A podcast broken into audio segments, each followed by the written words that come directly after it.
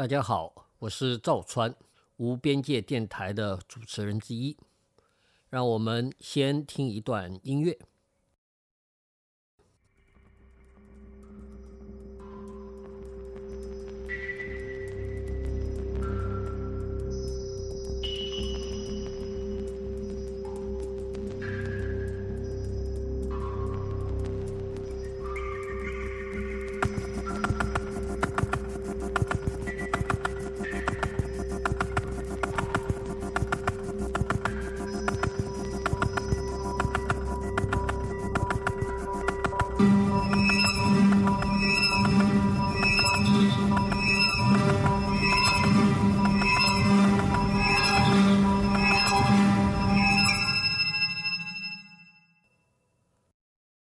这是什么？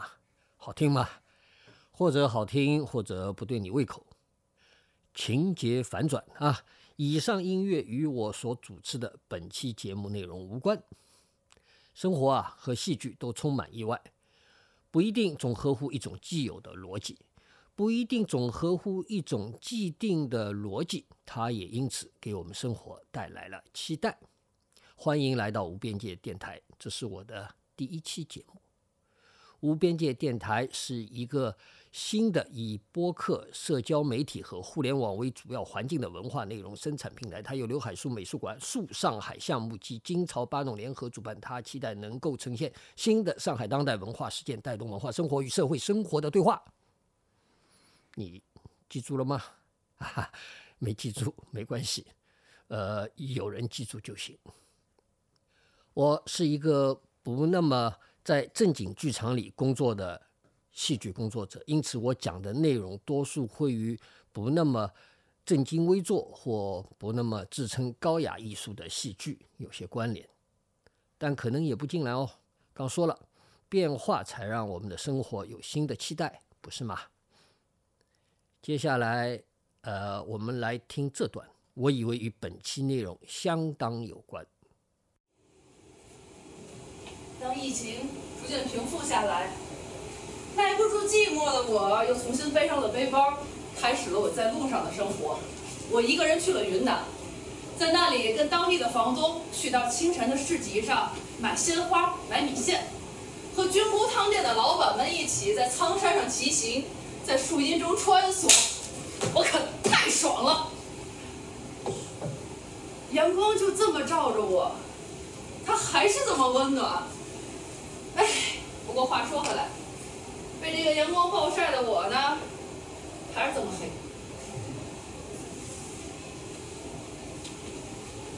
嗨，大家好，我是菲姐。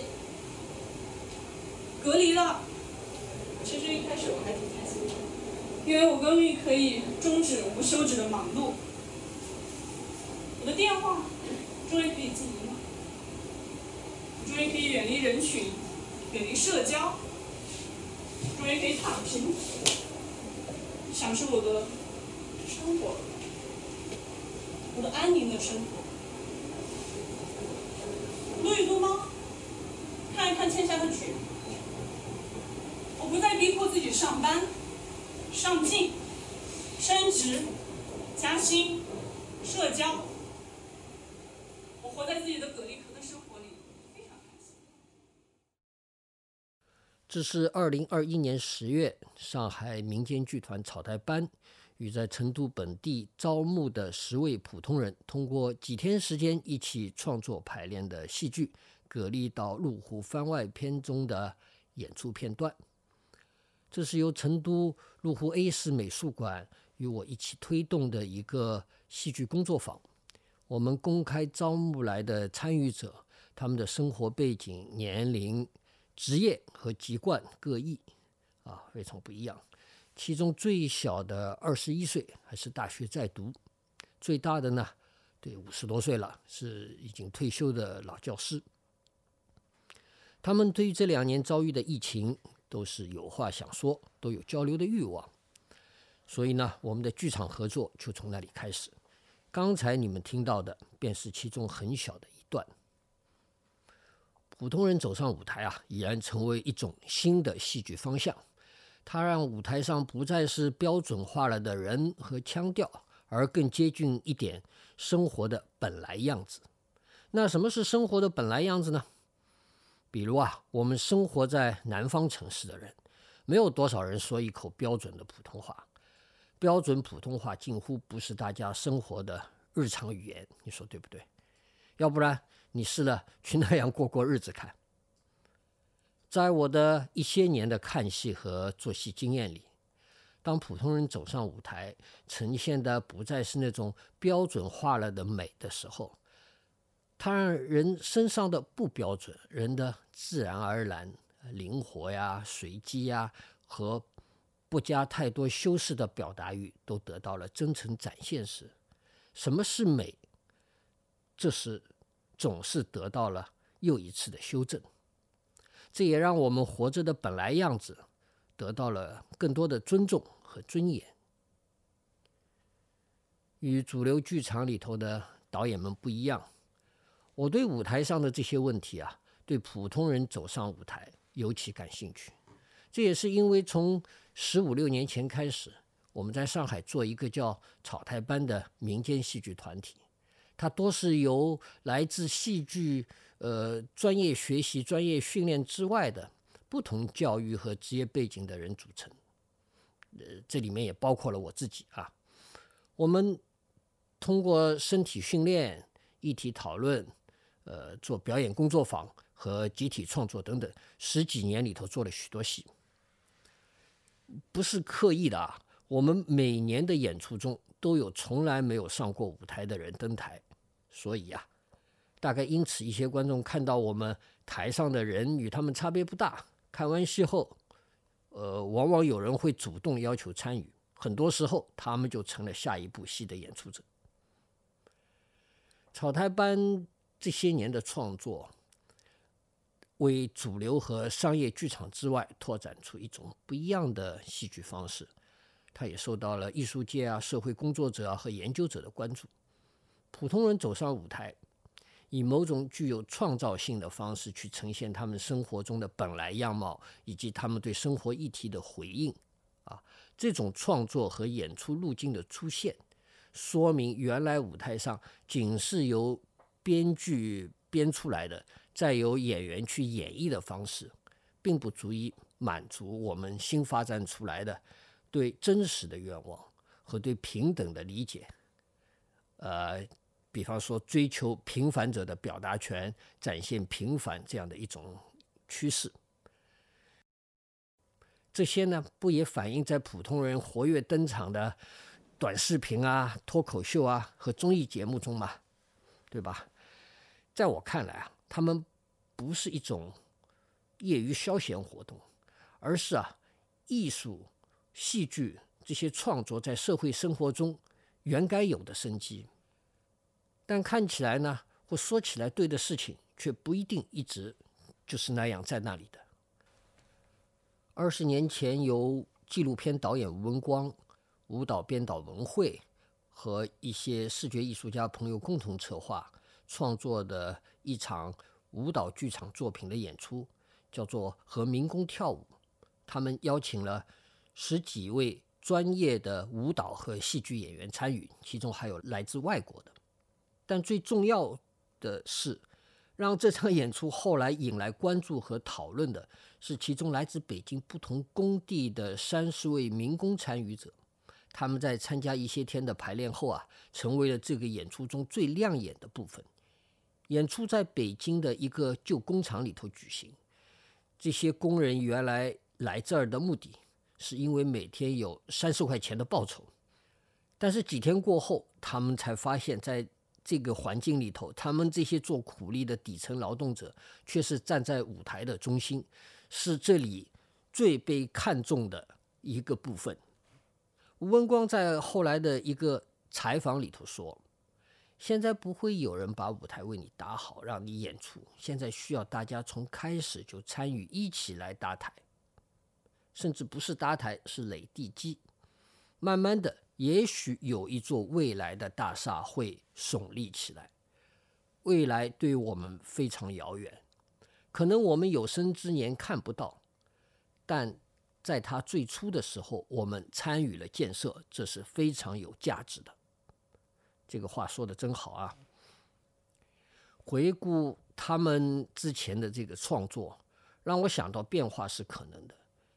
尽管我们国家有群众文化的基础，但群众往往只是所谓专业舞台的模仿者，舞台上仍是专业人士的全权领地，业余者只能展现他们对所谓专业表演艺术的膜拜。他们可以展示反映他们业余身份的模仿性的技能，但是呢，不可能让他们自己的样貌和交流方式成为舞蹈的核心。我以为啊，这样的美学是有待修订和需要改造的。我在一段采访中读到年轻的舞蹈剧场创作者王梦凡说。他的创作关注普通人的身体，想去探索个人身上的经验和记忆，因为他认为这些都是很美的，因为更真实。这种美是关于他所看到的真实。与吴文光文慧那样在自己的创作中编入不加修饰的普通工人的身体和样貌不同。中央戏剧学院的赵志勇教授呢，一些年来致力于与国内劳工团体一起开展工人的社区戏剧。他尤其是帮助一些家政女工把自己的故事由他们自己在舞台上演绎出来。在二零一二年，他们名为“地丁花”的剧社创作了呃戏剧作品《我们的劳动尊严与梦想》。这个戏之后陆续在不同的场合演出，在那些演出当中啊，这些家政女工和他们的合作者试图让他们成为舞台上真正的主人，而在这个前后，呃，根据我的观察和了解，北京和深圳都有一些工人背景的艺术创作者，他们以他们自己的表演、自己的剧目登上舞台，展现自己的生活。这些努力当然是非常可贵的，但也相对是有限的。而真正让戏剧界关注、在戏剧节上面走红的，是今年不断与普通人合作创作戏剧作品的中年导演李建军。在他几年前创作，在也包括上海在内的许多城市演出过的剧场作品《美好的一天》里。他招募了十几二十位不同背景的演出者，请他们在台上呢分享自己各自各式各样的私人经历。那些私人故事啊，一讲起来滔滔不绝，内容呢或者与他们的某些特殊的职业相关，比如赛车手啊、医生呀，或者与特殊的身体状况相关，呃，有人是某些疾病的患者。他这个现场的观演方式也很特殊，呃，十几二十位演出者坐在台上，一字排开坐在台上，就在那边讲。然后呢，这个观众当然你你如果同时听的话，你啥也听不清楚。观众呢，每个人都有一副耳机，他可以具体的听某一位的讲述内容，你也可以转台，可以转听其他位的。你也可以在整个的过程里头只听一位，或者听多位，或者转来转去都可以。那些内容都是来自这些表演者人生中的真实经历，听起来或者也蛮琐琐碎碎的，但是却是很真实感人。有的评论者认为啊，这些诗人口述成了地理政治学意义上的中国城市化形成的口述史的一部分。但在这样的观演方式中啊，演出者尽情的讲，观众或随意转台或尽情投入的听。他对于我来说，他们无形中却也吊诡的带出一种普通人生活滔滔、话语喧嚣，却也随时及时的湮灭和淹没的感觉。但是不同的是，我去年在线上看到了同一位导演李建军导演他。呃的新戏叫《带电的火花》，啊，那名曾经在美好的一天中演出的普通人马建东，他是一位电焊工，在那出新的独角戏式的演出中，他扮演了他自己，他得得得得的讲述了自己的亲身经历和他在张家口河北张家口一带农村老家的家族故事。我不再像在美好的一天中那样感觉到舞台上众人的一起狂讲，不过是再次湮灭这些平凡人的故事，而是被导演在这出戏里头聚焦了的马建东他们的那条家族线索，他们不管平淡或坎坷的，却滚滚向前的人生故事啊，让我觉得有如带电的火花，它真的是闪烁着生活的能量。现在呢，这里有普通人登台演自己的戏剧啊、舞蹈啊，他们不再被称为业余的、非职业的什么什么，现在是有了更正当的、时尚的名头，比如被叫做素人或凡人什么。说起来啊，振振有词。现在年轻的戏戏剧创作者，各路戏剧节好像也已经颇爱上这一口了啊。甚至成了卖点。那么，当它成为一类创作类别之后啊，形式呢，当然有了更好的发展。他们的制作也不像早期那些作品那样出力，呃，也有了精致的制作和包装。普通人在台上，他们的身份，他们与舞台的关系，现在像是在经历一场一场新的发掘。这些创作啊，已经不再是简单的。像早期那样呈现普通人的什么身体样貌啊，它变得更加的细致入微，甚至可以伸展进人们的各种生活角落当中。比方说，呃，我前面提到的年轻创作者王梦凡近年演出的，他叫《该我上场的时候叫我，我会回答》啊，这个舞蹈剧场作品。这个演出中，他的合作者是他。爷爷奶奶辈的年纪的两位老人，一位八十一岁，另一位五十八岁，他们都是中央芭蕾舞团的退役舞者。在舞台上，他们对过往舞台经历的回访，啊，重新谈论和今天重访舞台的大探索，重新试着登台啊，这些细节都被呈现在舞台上。王曼凡更早的一部呃舞蹈剧场作品是《神圣缝纫机》，在那部作品里，他的舞者都是还在上小学的小孩子啊。我想说是这个类型的剧场创作方式，现在被伸进到、伸展到各种各样的生活角落里头。这些创作和探索，当然有中国自己的时代的变迁和思想根基作为。背后的动力啊，这里我就不展开讲。但在舞台形式和表演上啊，其实也受到不少来自西方当代表演艺术的影响，比如像舞蹈剧场呀、记录剧场呀这些。近年年轻的艺术创作者中，海归背景的当然也不在少数。去年非常出名的法国法国的这个舞蹈剧场编导。叫呃杰瑞姆·贝尔，他在二零一五年创作的一个舞蹈剧场作品《盛会》（Gala） 啊，去年在上海西岸美术馆演出。看起来啊，十六位呃从本地招募的舞者中呢，除少数几位专业舞者外，多数都是不同背景的普通人，胖的胖，瘦的瘦啊。演出由他们共同登台完成。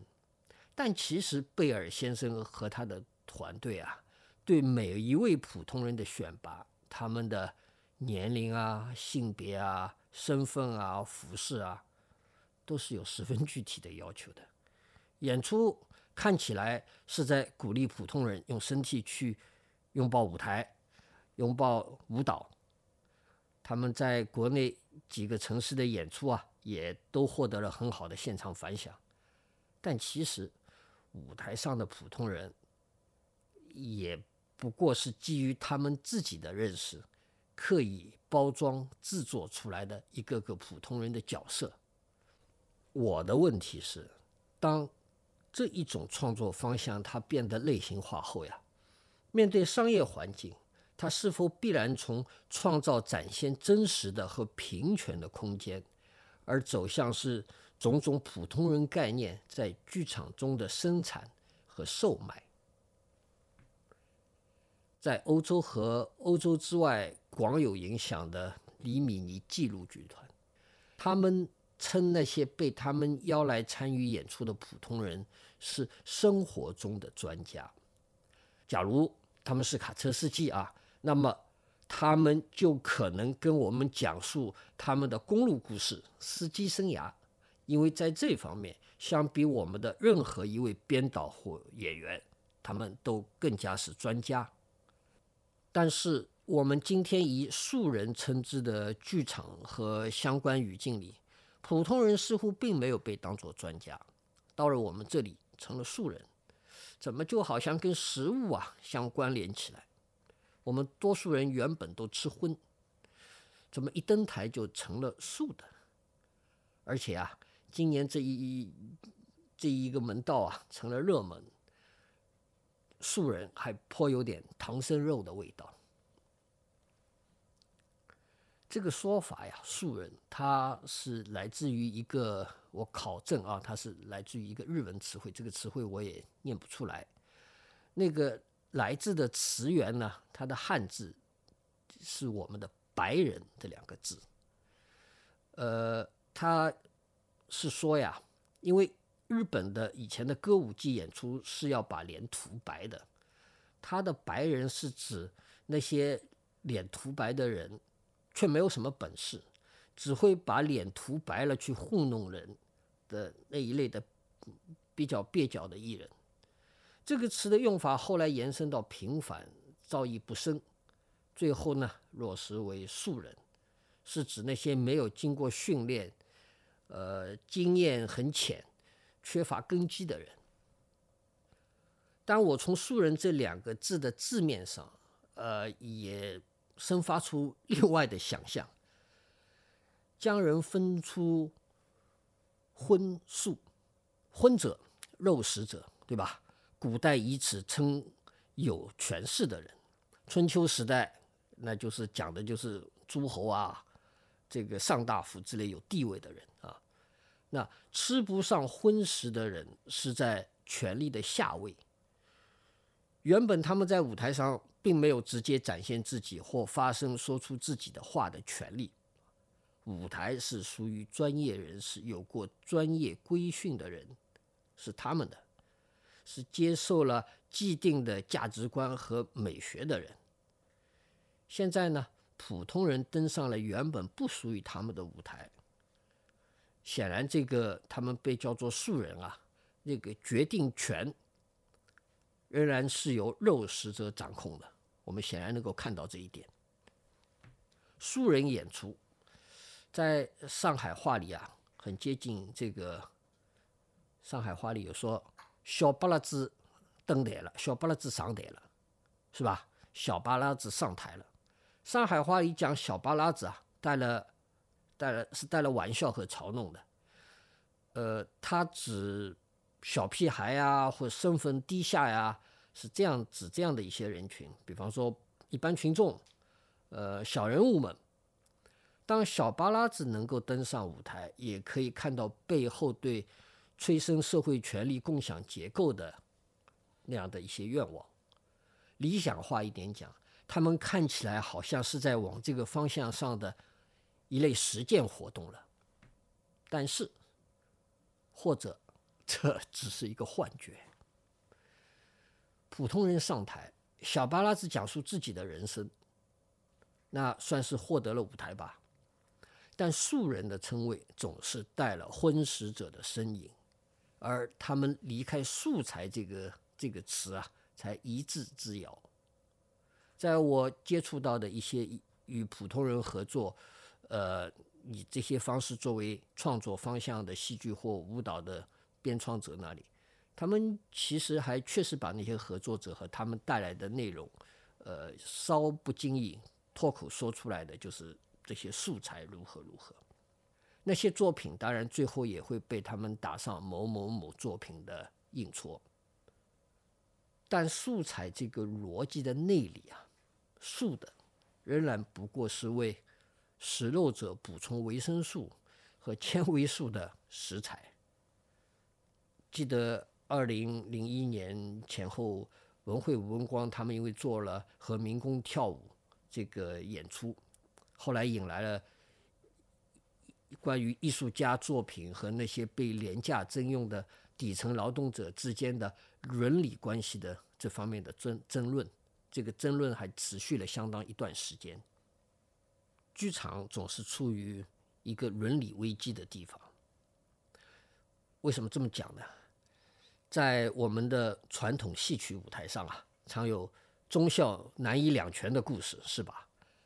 那在经典的希腊悲剧《安提格涅》里，是要顺从权力的意愿，将敌人暴尸旷野。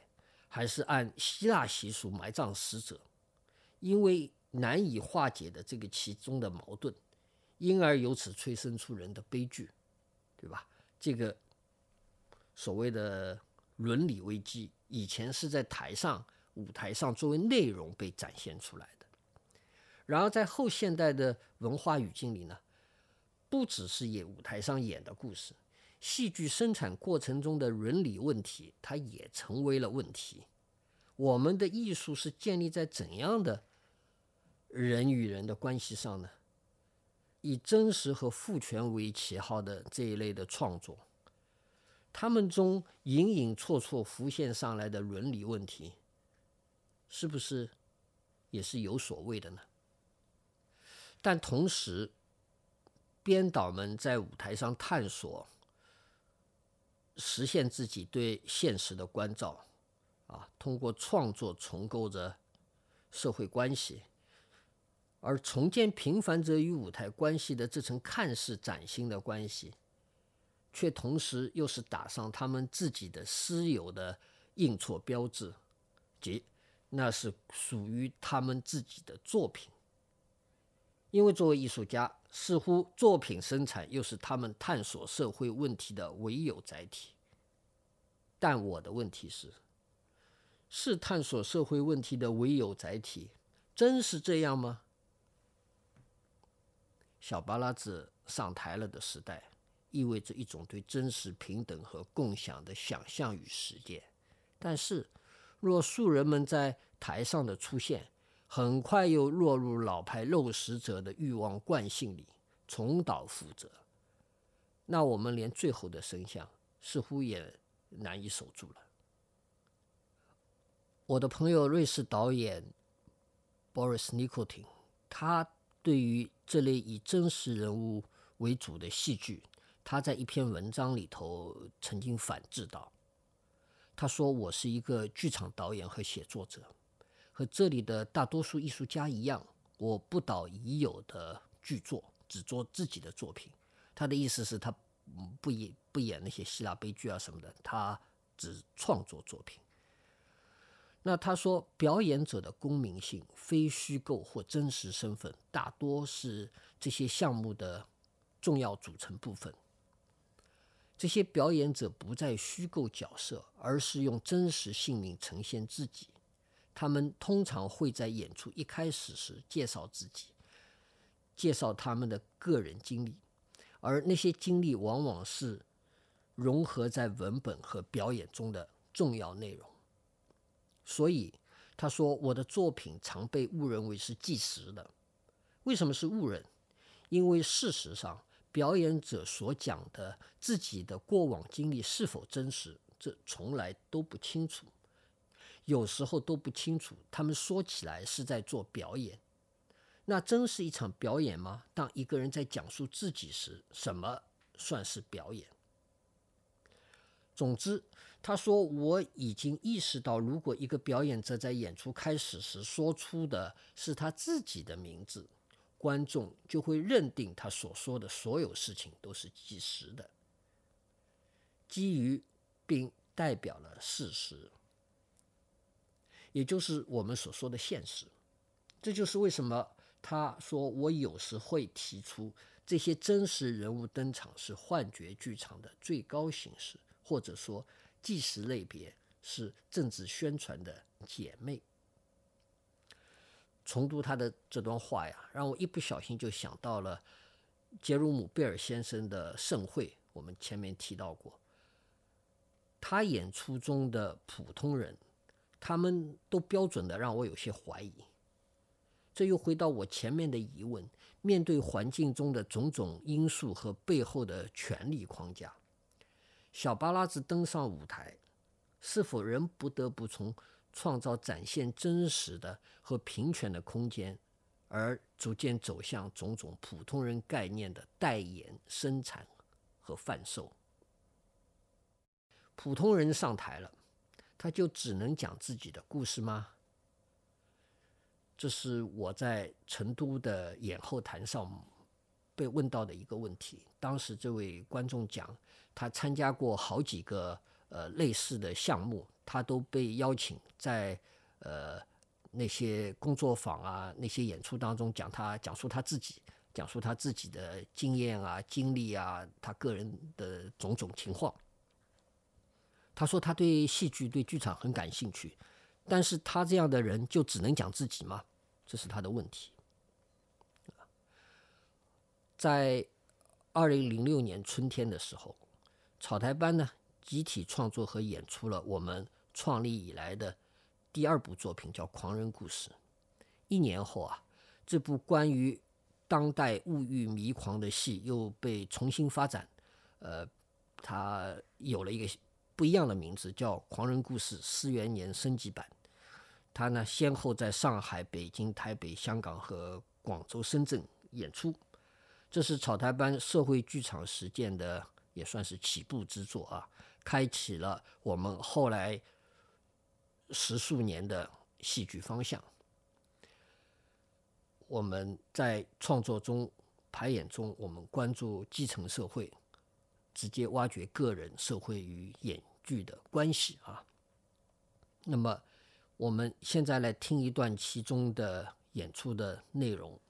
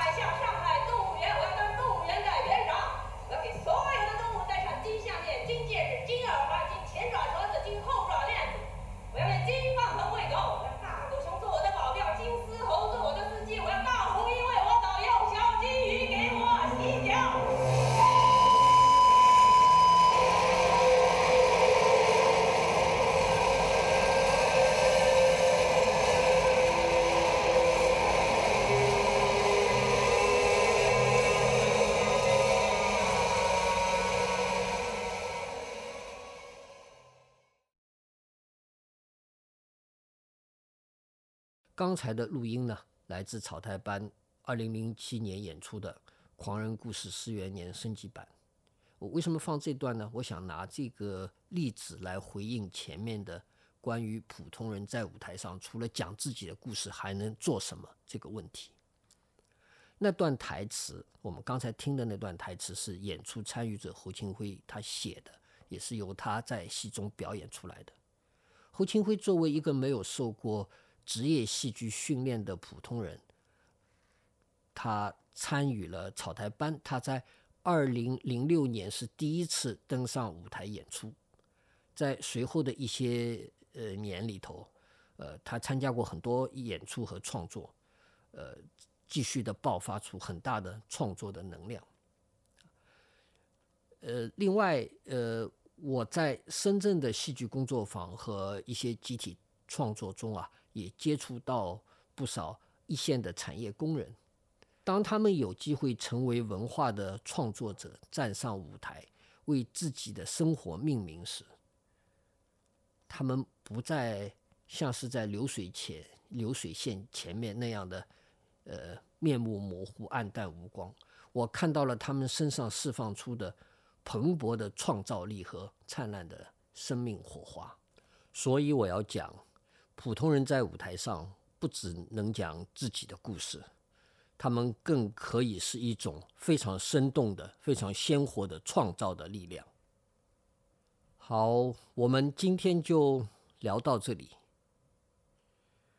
剧场是重新想象世界的地方，大家戏要做起来，排练要练起来，演出要演起来。谢谢大家，下次继续。